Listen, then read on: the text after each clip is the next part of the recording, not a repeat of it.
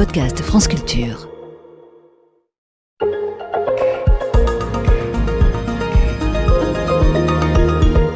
Comment Blaise Pascal parlait-il du vide?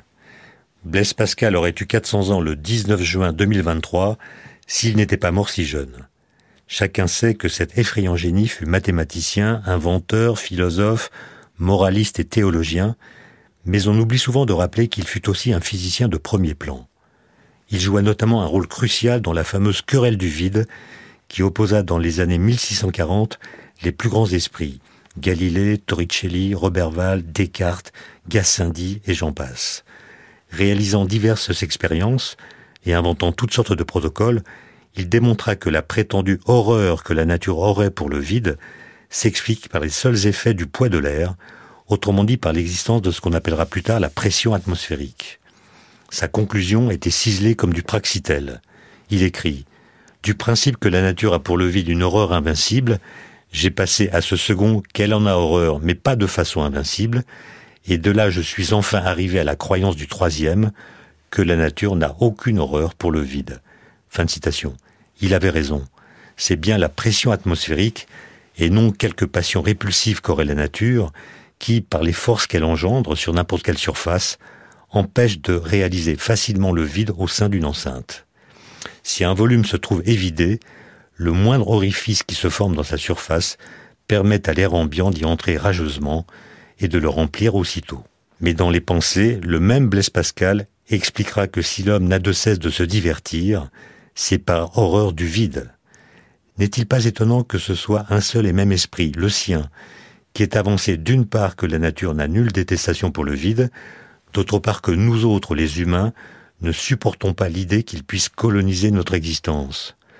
Combinant ces deux idées et poussant la métaphore, on pourrait d'ailleurs s'amuser à dire que la pression atmosphérique, qui empêche le vide de se manifester facilement dans l'atmosphère, est l'équivalent physique du divertissement, grâce auquel nous tenons le sentiment de vide à l'écart de nos vies. Mais ces deux idées se faisaient-elles seulement écho dans le cerveau de Blaise Pascal? On peut en douter, surtout si l'on regarde l'usage que Blaise Pascal fait des mots vides et néants dans ses différents écrits notamment dans la correspondance qu'il eut avec un jésuite, le Père Noël, ancien maître de Descartes au collège Henri IV de la Flèche et auteur d'un traité intitulé Le plein du vide.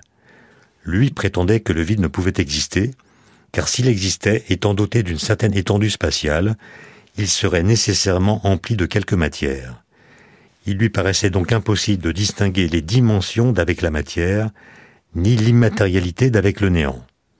Dans une lettre datée du 29 octobre 1647, Pascal lui répondit ceci. Si on demande à ceux qui pensent comme vous qu'ils nous fassent voir cette matière, ils répondent qu'elle n'est pas visible. Si l'on demande qu'elle rende quelques sons, ils disent qu'elle ne peut être oui, et ainsi de tous les autres sens. Et ils pensent avoir fait beaucoup quand ils ont pris les autres dans l'impuissance de démontrer qu'elle n'est pas, en sautant à eux-mêmes tout pouvoir de leur montrer qu'elle est. Fin de citation. Et il concluait sa missive par ces mots Il y a autant de différence entre le néant et l'espace vide que de l'espace vide au corps matériel. Et ainsi l'espace vide tient le milieu entre la matière et le néant. Fin de citation. Le vide était donc aux yeux de Pascal un espace qui diffère du néant par son extension spatiale et qui se démarque de la matière par le fait qu'il n'offre aucune résistance au mouvement. Il se maintient quelque part entre ces deux extrêmes, sans se confondre avec l'un ou l'autre. Le vide pascalien, tout comme l'homme dans la nature, était en somme l'antre d'un entre-deux. Mais plus tard, dans les pensées, Pascal écrira que l'homme qui fait l'expérience de l'ennui sent son néant, son abandon, son insuffisance, sa dépendance, son impuissance, son vide. Incontinent, il sortira du fond de son âme l'ennui, la noirceur, la tristesse, le chagrin, le dépit, le désespoir. Fin de citation. Pascal ne ferait donc plus là de distinction nette entre le vide et le néant, qu'il avait pourtant pris soin d'opposer l'un à l'autre dans ses écrits de physicien. Était-ce négligence de sa part? Ou bien voulait-il davantage marquer les esprits en utilisant en l'occurrence le mot néant, plus terrifiant encore que le mot vide? Je vous laisse réfléchir là-dessus.